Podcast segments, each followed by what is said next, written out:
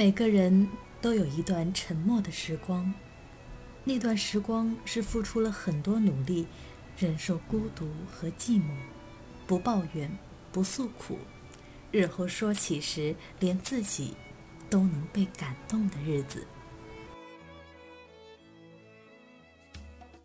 朋友你好，我是一笔丹青，已经有好久没有继续读这一本《每一天遇见更好的自己》了。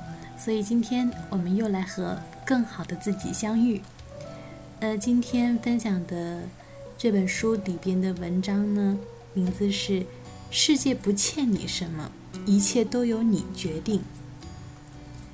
约翰·鲁伯特说：“初涉人世的时候，你有必要凡事都懂一点，但随着年纪的增长，你得就需要至少对一件事了如指掌。”日常生活中，我们常常容易把问题归咎于外部原因。虽然我们的确无法控制外界一些事情，但人与人之间最大的区别是他们对事情的反应。明白这个道理一段时间后，我经常问：怎么做呢？怎么做才能改变你对某件事或某个情况的反应呢？为什么你应该停止抱怨？这里有三个我相信的原因。如果你能真正理解他们的话，会帮助你进步，生活压力也会变小。首先，第一个，世界不欠你什么，世界真的与你或者任何人无关，地球没你还是会转。这听起来令人沮丧，但会让你首先看到生活的现实。明白了这个。疑问开始出现，比如，如果世界与我无关，那谁掌控我的生活？以及从这一刻开始，我的生活会怎样？你突然意识到，我们孩童时被培养和照顾，但成年后就不一样了。世界不像照顾我们的人一样给我们提供同样舒适的环境。这意味着一件事：我们给自己提供的那种舒适，而不是其他人。这让我想到第二个原因：你掌控自己的生活。如果你回顾自己的生活，会开始明白，你到现在做过的所有事情都是你选择的结果。你身边肯定有人劝你做犹豫不定的事，但最终做决定的是你。所以，真正负责的又是谁呢？你开始看到周围发生的一切。你拥有一块可以随意描摹的空白画布。突然，你的希望和梦想不再遥不可及，他们有了实现的可能。你的梦想是什么？你对未来有希望和目标吗？你有计划吗？开始思考它们，并每天提醒自己，一切都是由你决定的。那么第三点就是，如果你表现得像受害者。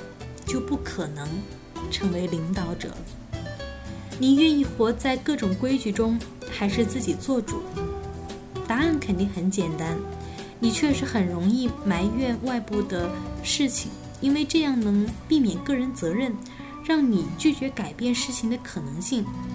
那你能改变什么呢？做人生的领导者需要勇气，有面对恐惧的意愿，体验失败。对发生在你身上的一切承担所有责任。我希望你看着镜子中的自己，问下面的问题：我现在能做什么来改变生活？没有人能改变你的生活，除了你自己。那最后，我也分享在我脑海当中一直，嗯，印记特别深刻的一句话，就是：你不努力成为自己，谁会为你努力？现在还不出发，那么何时才会到达？好了，今天的文章读完了，希望你也能跟着这本书一起，每一天遇见更好的自己。爱多美丽，充满香气，只是在心里它总是酸溜溜的。